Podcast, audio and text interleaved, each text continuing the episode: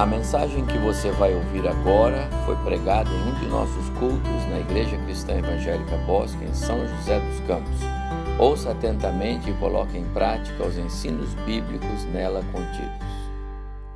Quero convidar os irmãos para nós voltarmos à nossa reflexão bíblica. Nós estamos lá no Evangelho de João, Agora vamos avançar para o capítulo 16.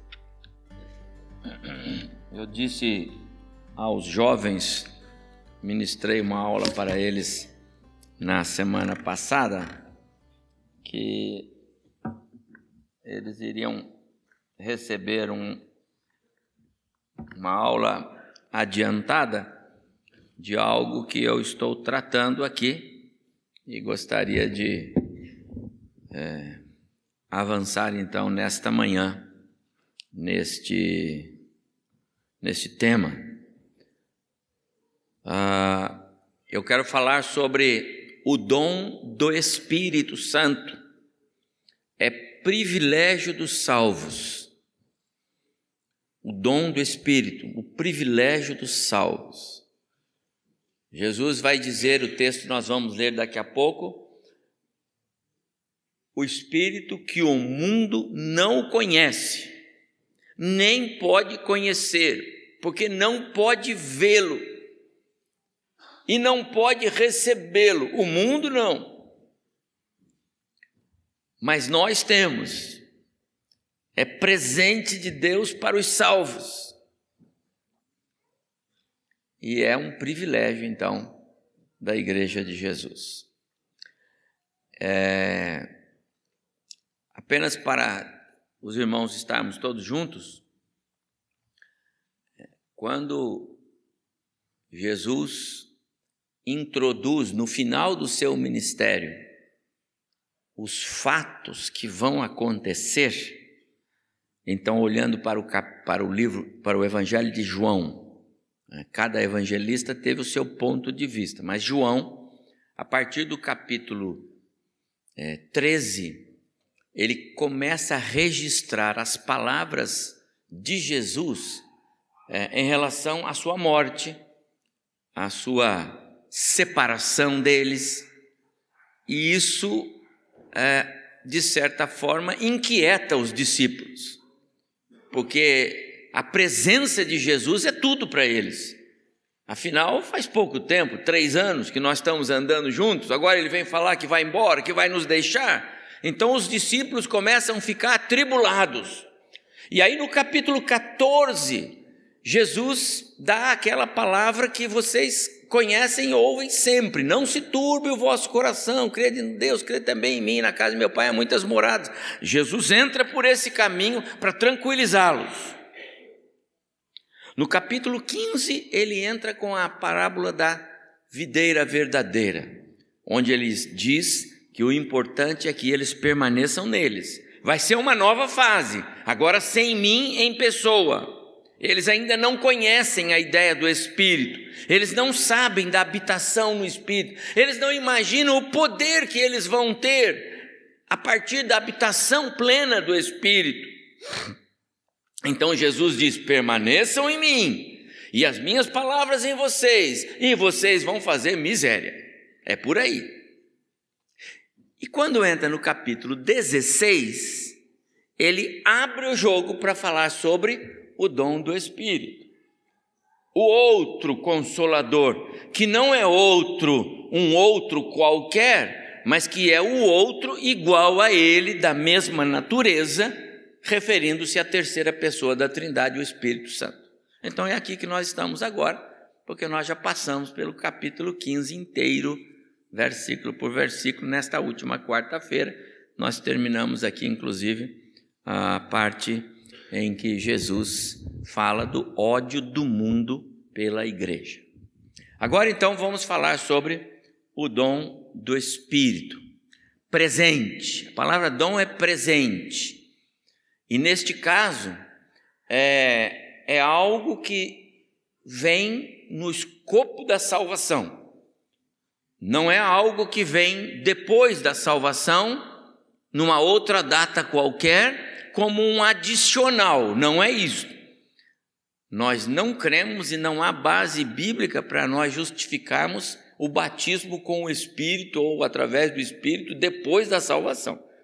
O Espírito é um só e é dado uma vez, e é dado como um presente, um, um, selo, uma confirmação. Paulo escreve lá na carta aos Efésios, primeiro capítulo, diz: O Espírito Santo da promessa, no qual fostes selados, e é no dia da salvação, e ele é o penhor, é a garantia, até ao resgate da nossa herança, até que a gente vá para a casa do Pai. Muito bem, o capítulo 15 de João termina com é, essa anunciação. Mas eu quero convidar os irmãos para nós olharmos a partir do capítulo 14. Essa sequência de textos que está aí na, no slide, se você quiser, fica mais fácil para você olhar na sua Bíblia, você pode. Se você consegue enxergar aí, pode também. Mas a sequência de textos é importante. Por isso, eu vou voltar ao capítulo 14, depois passar por um versículo do 15 e depois o 16, para nós então termos hoje um material suficiente para trabalharmos sobre o dom do Espírito, privilégio dos salvos. 14, 16 e 17. E eu rogarei ao Pai e ele nos dará outro consolador, a fim de que esteja para sempre convosco. O Espírito da Verdade, que o mundo, e mundo aqui é pessoas que não creem em Jesus, que o mundo não pode receber, porque não o vê, nem o conhece. Vós o conheceis, porque ele habita convosco, habita, é habitar, fazer morada e estará em vós. capítulo 15, o, o finalzinho do verso do capítulo. Quando, porém, vier o Consolador, que eu vos enviarei da parte do Pai, o Espírito da Verdade, que dele procede, esse dará testemunho de mim. Percebe a clareza como Jesus trata a construção das frases para falar quem é o Espírito? Verso, é capítulo 16, versos 7 e 8. Mas eu vos digo a verdade, convém-vos que eu vá, porque se eu não for, o consolador não virá para vós outros. Se, porém, eu for, eu vou-lo enviarei. Quando ele vier, convencerá o mundo do pecado, da justiça e do juízo. Agora, capítulo 16, verso 13 e 14. Quando vier, porém, o Espírito da Verdade, ele vos guiará a toda a verdade, porque não falará por si mesmo, mas dirá tudo o que tiver ouvido e vos anunciará as coisas que hão de vir. Ele me glorificará, porque há de receber do que é meu e vou-lo a de anunciar. É, eu selecionei esses versos porque é, são fantásticas as expressões de Jesus para nos fazer entender quem é o Espírito. Quem é o Espírito? Eu dando aula para os jovens lá na semana passada, eu mostrei alguns livros é, que alguns teólogos, alguns estudiosos da Bíblia é, tratam a, a, a, questão da, da pessoa do Espírito.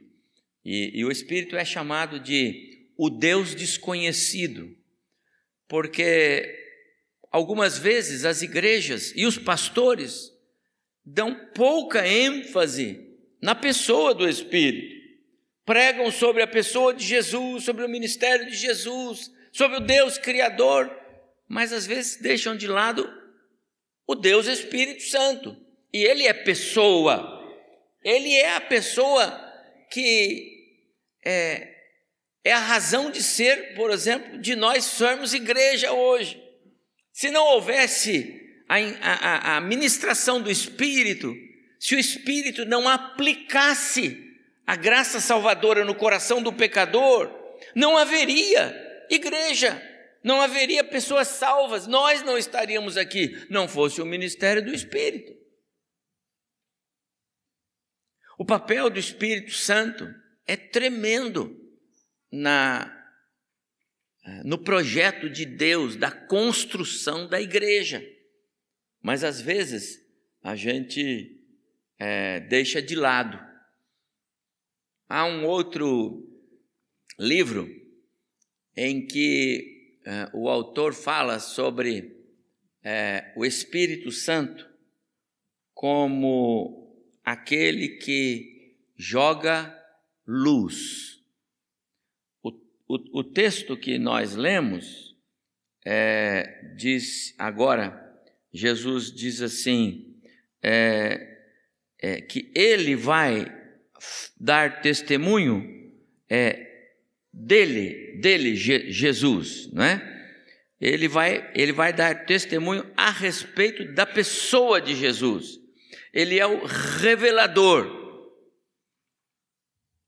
Ele vos guiará em toda a verdade. Não falará de si mesmo, mas dirá tudo o que tiver ouvido e anunciará o Espírito Santo, ele não, ele não fala dele. Ele dá testemunho de Cristo. O Espírito Santo é aquele que diz assim: olhe para Jesus, veja o que ele fez, siga-o, obedeça-o, acompanhe-o. A ideia do Espírito é essa, esse é o papel do Espírito Santo. E quando eu falava com os jovens sobre isso, então eu dizia: quando você tem algum lugar, um, um, um teatro, e há uma pessoa lá em, em, especial, um músico, alguém que vai fazer alguma né, algo especial, e, e, está tudo escuro, e, o, e, a luz liga sobre aquela pessoa, né, acende o holofote, ninguém fica olhando para o holofote, fica olhando para a pessoa. Esse é o papel do Espírito. O papel do Espírito é esse: é chamar a atenção para a obra de Cristo, o ministério de Cristo. É essa a ideia do Espírito. Por isso que o Espírito Santo ele tem um papel que muitas vezes é, acaba sendo é, esquecido. Daí é, o autor deste livro ter intitulado O Deus Esquecido para falar a respeito do Espírito.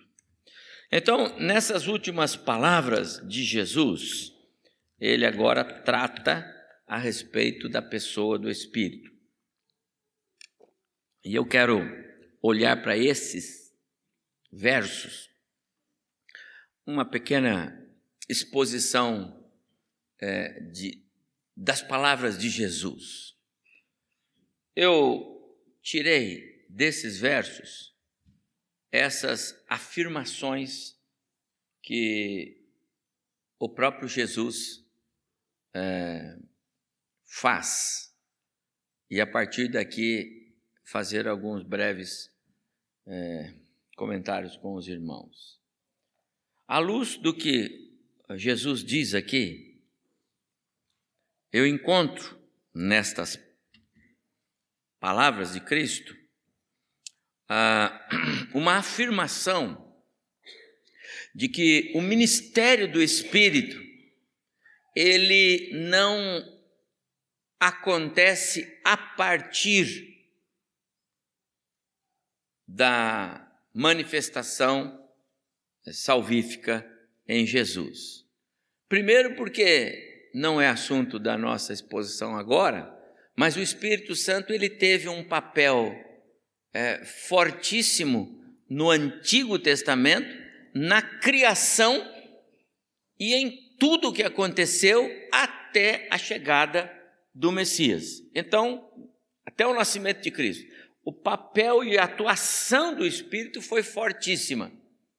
O Espírito não ficou é, é, é, sem trabalho até o nascimento de Jesus. Não. A, a atuação do Espírito na antiga aliança é forte, não como hoje, em habitar-nos, mas ela era forte. A, a, os, os homens aos quais Deus chamava, ele capacitava pelo Espírito. Então o Espírito agia nessas pessoas, mas agir é diferente de fazer morada.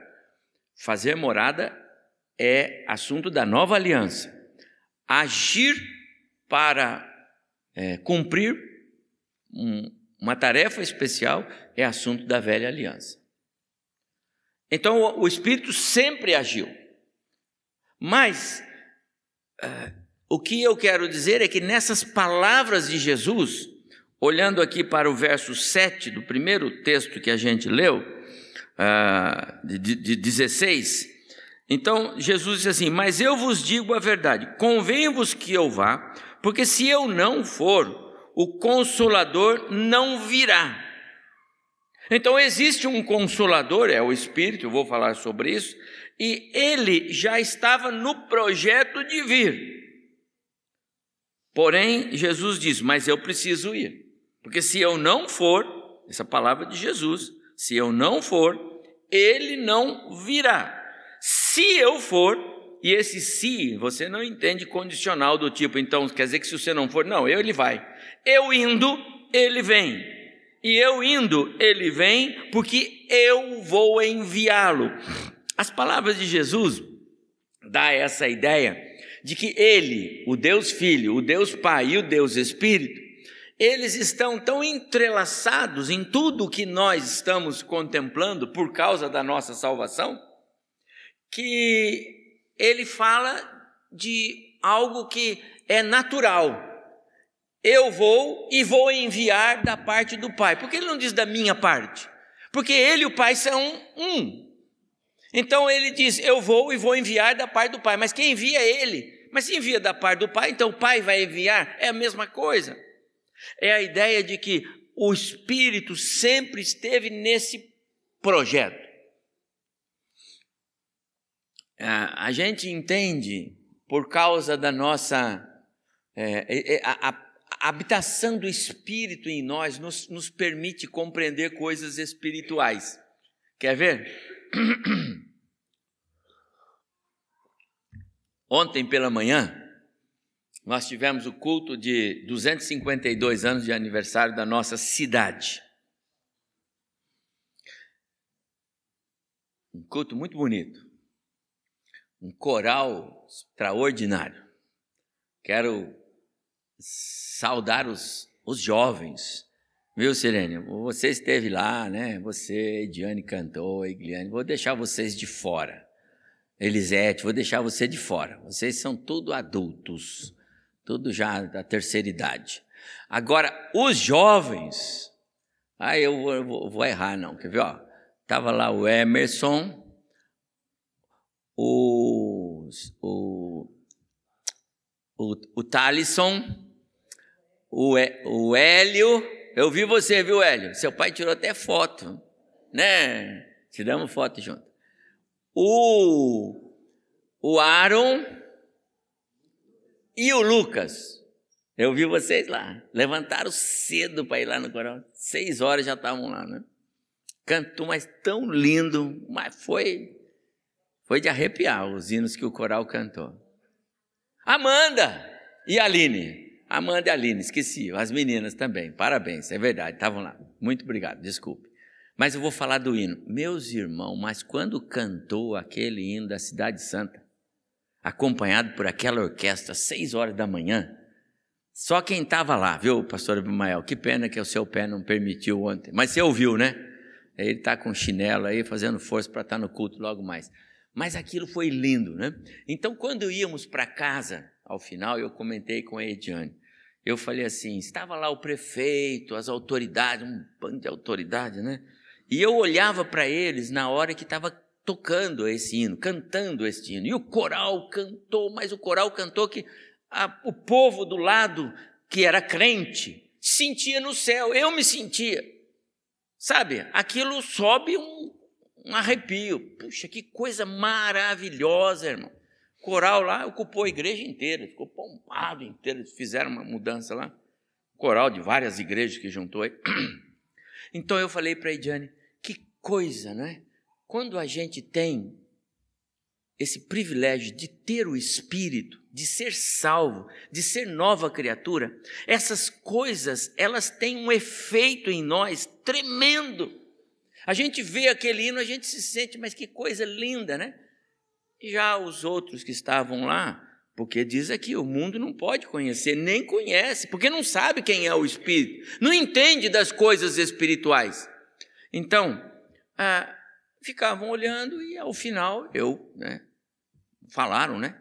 Que, que espetáculo, espetáculo, e foi um espetáculo, que, que coisa, um show lindo, um show lindo, mas não foi isso para nós, os crentes, porque o Espírito em nós nos faz é, é participar daquilo e nos sentir no desfrute das bênçãos espirituais que aquele hino está trazendo.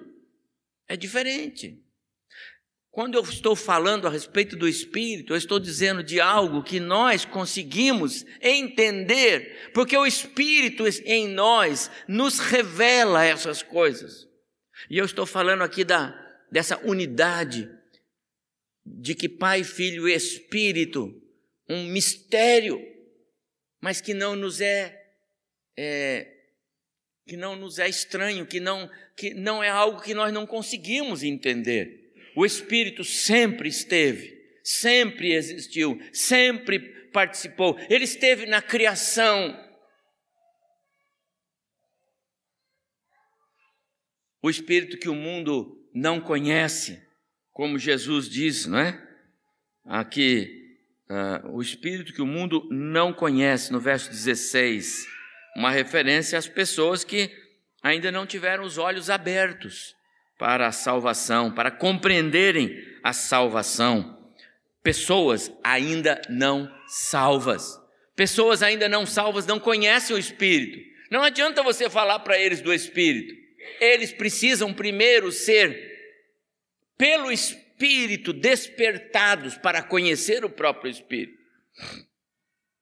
Por isso, cabe-nos levar a informação aos não salvos. Não vai pensar que então eu não posso falar, não, você deve. Você deve dizer para eles a respeito da salvação em Cristo, da, da, da consequência do pecado. Você deve dizer para todos os seus amigos, companheiros, colegas, parentes, e seja onde for, diga sobre a, a, necessidade da salvação em Cristo Jesus e da obra salvífica de Cristo. Mas você não vai chegar mais do que isto. Não adianta você querer chegar ao coração do indivíduo, você não chega, nós não chegamos. Nós chegamos na mente do indivíduo. Quem chega no coração, quem faz a palavra ser aplicada, esse é o papel do Espírito. É ele que faz o evangelho descer e sair da mente, entrar no coração e, e irradiar pelo corpo afora. Ele é o agente aplicador da salvação. Veja o texto que nós lemos, o 16:8. O 16:8.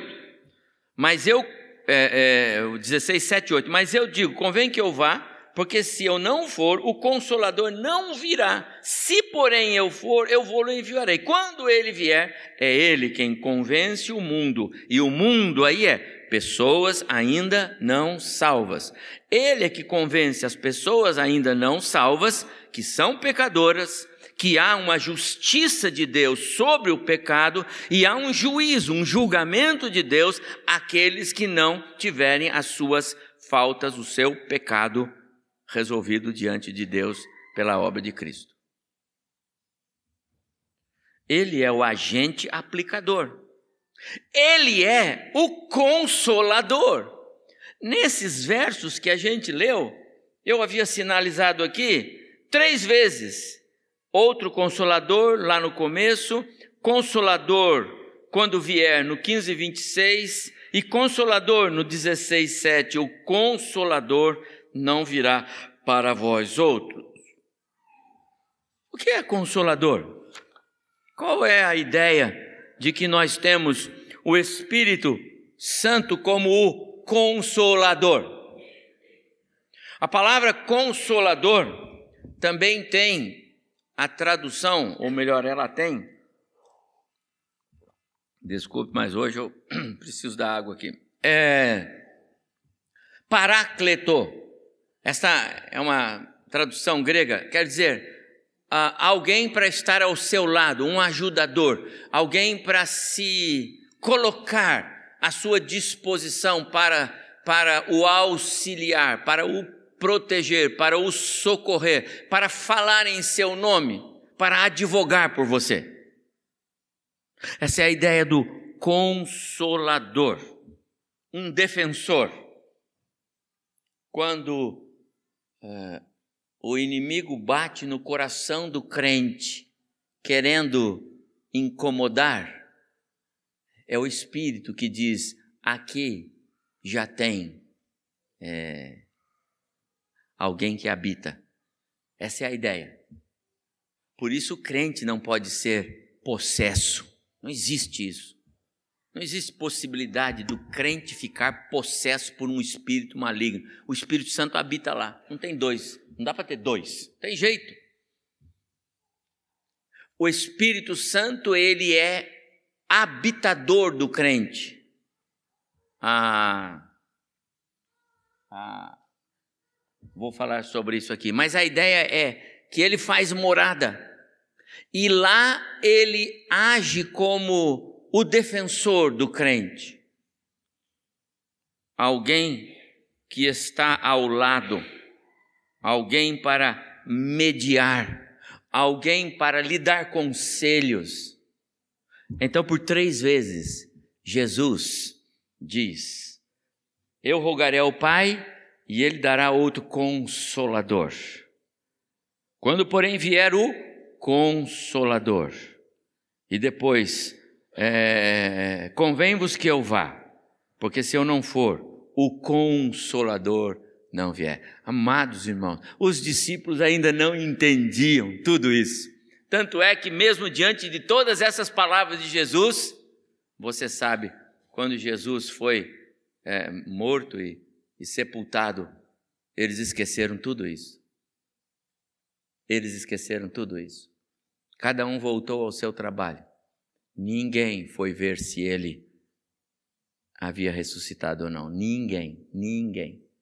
Ninguém. Nem as mulheres. Elas foram lá para levar produtos para é, é, embalsamar o corpo. A ideia era cumprir um ritual para os mortos. Ninguém creu, ninguém atendeu as suas palavras. E ele falou tanto: o consolador virá, ele estará em vocês, ele vai ficar com vocês, ele vai assisti-los, ele vai defendê-los, ele vai, ele vai, ele vai. Ninguém acreditou nisso mas nós experimentamos isso. Você experimenta o poder do Espírito. Você consegue é, se beneficiar, porque é crente em Jesus, dessa, desse favor de Deus, isso é dom presente, porque você é salvo. Você sente-se fortalecido quando parece que as coisas o chão saiu de baixo, quando as coisas estão, você ora e diz: Deus, muito obrigado, porque o teu espírito me fortalece nessa hora. Você consegue entender isso? Você consegue entender aquela mensagem do Salmo 46 que eu preguei aqui? Ele é o refúgio e fortaleza. Quem? Deus. Mas que Deus é esse? É o Deus Espírito Santo que habita em mim, porque o Deus Pai está lá e o Deus Filho já cumpriu o seu papel, mas é o Deus Espírito. Você sente-se mesmo fortalecido por Ele. Precisamos. É parte da vida cristã ter esse, essa convicção da presença de Deus através do Espírito. Ele é o consolador, é o Espírito da verdade. Aqui no verso. Uh, vamos voltar? Ele é o Espírito da verdade. O mundo não conhece porque o mundo não conhece verdade. O mundo vive em mentira porque o Deus do século do mundo é o Satanás e o Satanás é o pai da mentira. Então, meus amados irmãos, O mundo vive na mentira. Puxa, mas isso é muito grave, não é? Muito grave. Não vai sair por aí falando isso, você vai levar pedrada. Mas o mundo vive debaixo de uma grande mentira: que está tudo bem, que está tudo ótimo. Não precisa de Jesus, não precisa de salvação, não precisa do Evangelho, não precisa da graça, não precisa de Cristo. Não adianta esperar por céu. O mundo vive numa mentira, porque essas coisas são afirmações do mundo. E a verdade qual é? Amém. A verdade é que o mundo jaz no maligno. A verdade é que o Deus deste século cega o entendimento das pessoas para que elas não vejam Cristo e vivam eternamente mortos. Cristo nos dá o que ele chama de o espírito da verdade. Interessante. Por várias vezes ele fala sobre esse Espírito que é o Espírito da verdade. Você sabe o que está escrito em 2 Timóteo 3,16? Você sabe. Toda a Escritura é divinamente inspirada e proveitosa para ensinar, para repreender, para corrigir e para instruir em toda justiça. A Escritura é a verdade. A palavra é a verdade. Esse Espírito nos revela a verdade. Eu vou dizer algo. Ontem alguém disse: o prefeito precisa é, arrumar mais coisas para falar, porque ontem ele disse: Eu preciso dizer uma coisa para vocês. E o meu pai me disse: Filho, o que você tem de mais precioso é o seu nome. E todos os cultos ele fala essa mesma frase. Mas está muito bom, porque ele guarda aí. Eu vou falar e fazer como ele, vou dizer mais uma vez algo que para mim é lei. É lei. Amados irmãos, eu não consigo ler a Bíblia eu não consigo sequer escutar uma pregação ou um estudo bíblico. Eu não consigo ler nenhum material escrito, artigo, que vá me trazer algum conteúdo espiritual sem dizer, Deus, abençoa essa leitura agora. Por favor, faça que a leitura que eu vou fazer agora produz efeito em minha vida. Se você pegar um, um artigo escrito e lê-lo como você lê qualquer outro objeto ou artigo, é claro que Deus, pelo seu Espírito, pela sua misericórdia, Ele pode fazer valer para você. Mas, via de regra, amados irmãos, quando você for ler a Bíblia, você peça a iluminação do Espírito. Deus pode dar se você não pedir, mas se você pedir, Ele vai dar. Ele vai dar. Sabe por quê? Porque esse livro é a palavra dele. E se você quer de fato ler e entender o que ele quer falar, então diga a ele para que o espírito dele jogue luz porque senão você lê, lê, lê, lê, lê 30 vezes. Puxa vida, não, não sei o que está dizendo. Aí eu cheguei lá e o professor falou, agora que eu entendi. Por que eu não entendi antes? Talvez você não tenha dito, Senhor, me dê a iluminação. Não é inspiração, é iluminação. Joga luz, clareia. O Espírito da verdade tem esse papel. Esse é o autor, perdão, ele é o autor. Ah, Pedro, é, na segunda carta, é, é, na segunda carta, bem no, acho que no, no primeiro capítulo, ele diz que, é, me ajude aí, homens inspirados, homens santos da parte de Deus, movidos pelo Espírito, não é isso que diz? É, é, essa é a ideia. É, é, o que Pedro está transmitindo é que este livro, ele, ele foi escrito por homens santos, separados, chamados, mas inspirados, movidos por Deus. Como? Pelo seu Espírito. Ele é o Espírito da verdade. E esta é a palavra da verdade. Consegue entender isso? Em frente. O que mais Jesus diz aqui? Ele diz também que este Espírito é o que nos guia a toda verdade. E a ideia de nos guiar a toda verdade vem no escopo do que nós é, é, é, é falamos, né? João 17, lá na oração sacerdotal, Jesus diz assim: santifica-os na verdade, a tua palavra é a verdade. Uma ideia, uma, uma referência a, a, a, ao papel do Espírito. Amados, não existe nenhuma possibilidade do pecador conhecer a salvação, a não ser que ele seja guiado para a verdade, que é a palavra, e quem guia é o Espírito. E para terminar, ele estará para sempre. Então, voltando ao verso que trata desta, desta afirmação que eu estou fazendo. É... 14, 17. Então, a segunda parte do primeiro texto, lá em cima. Ah, o mundo não pode receber, falando do mundo, pessoas não sabem, porque não vê, nem o conheceis. Vós o conheceis, porque ele habita convosco e estará em vós. Essas duas afirmações de Jesus fazem toda a diferença e os discípulos ainda não entenderam. Naquele dia não entenderam. Eles vão entender depois, a partir de Atos capítulo 2, quando o Espírito se manifestar e etc. Mas nós entendemos o que Jesus estava dizendo. A palavra habitar é fazer morada.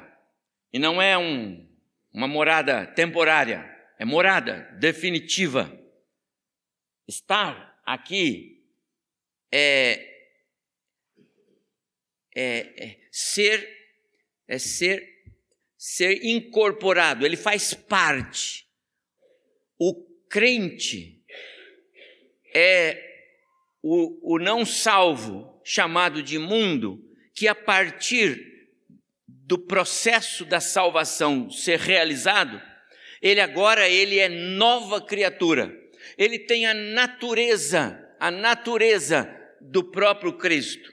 Nós temos a mente de Cristo. Nós já não somos mais é, é, cidadãos deste mundo, mas somos concidadãos dos céus. Somos da família de Deus estamos ligados a Cristo pela nova natureza que nos é imposta a partir da habitação do Espírito. Esse é o efeito dessa palavrinha de Jesus. E vós o conheceis, porque ele habita convosco e estará em vós. Mudou tudo. Essa é uma novidade. Lá na antiga aliança isso não existia, não desta forma. Agora o Espírito nos é dado. E volta aquele verso lá do começo de Efésios, capítulo 1. Ele é o penhor, é a garantia, é o selo da sua salvação, até o dia do resgate, até o dia que você é chamado para estar na presença de Jesus. Residência fixa, residência permanente, não um período, mas estar de forma definitiva. Essa é a ideia, meus amados irmãos. O Espírito Santo dá promessa. É, tudo isso o Espírito fez. Ele realizou o ministério da encarnação de Cristo, o que em você foi gerado, mulher, disse o anjo para Maria. Está lembrado? É obra do Espírito Santo permaneceu e capacitou Jesus em seu ministério até a cruz. A força que Jesus tinha não vinha dele, ele havia esvaziado-se de si mesmo conforme Paulo escreveu aos Filipenses no capítulo 2, verso 5. Ele abriu mão da sua divindade. Mas o Espírito o capacitou e o, e o levou até a cruz, mas também o ressuscitou e o levou ao céu. O Espírito fez nascer a igreja. A promessa de Jesus acontece com a ministração do Espírito. O Espírito é quem opera a salvação, é Ele quem, quem, quem, quem é, convence do pecado. Nós não convencemos. Nós convencemos do caminho errado. Você pode convencer alguém que ele está no caminho errado, mas convencer ele que ele é um pecador, só o Espírito. Você não pode. É o Espírito quem habita. É Ele. Né? É Ele, é o Espírito de Cristo e não Cristo. Cristo não está em mim, Cristo é, é, é, a, ter, é, é a, segunda pessoa, Ele está lá, Ele é, ele é pessoa. Eu sou habitado pelo Espírito de Cristo. Ele mesmo disse: quando eu for, eu vou enviar o Consolador da parte do Pai, Ele vai habitar, Ele vai estar. Ele é o, o selo, o penhor. Ele é o que guarda e que protege. Ele é o que garante a nossa salvação. Estava escrito no plano de Deus que eu seria salvo. E por isso o Senhor colocou os seus anjos, e entenda aí, ministério do Espírito. Hebreus é, capítulo 1, verso 14. Esses são espíritos ministradores, referindo-se a esse ministério, a serviço daqueles que hão de herdar a salvação, dizendo que Deus tem um projeto tão claro de salvação que ele coloca o seu espírito a serviço daqueles que ainda não são, mas serão e para serem, eles precisam estar vivos. A salvação é dada para vivos, não para mortos. Depois que morreu, não tem mais chance. Portanto, Deus garante a salvação dos seus escolhidos. E é o Espírito que garante isso. Hebreus capítulo 1, verso 14. Que preciosidade, meus amados irmãos, o ministério do Espírito Santo em nós. Por isso eu eu chamei de privilégio dos salvos. Privilégio dos salvos. Sabe, é, tem muito salvo, muito crente. Aqui vocês são.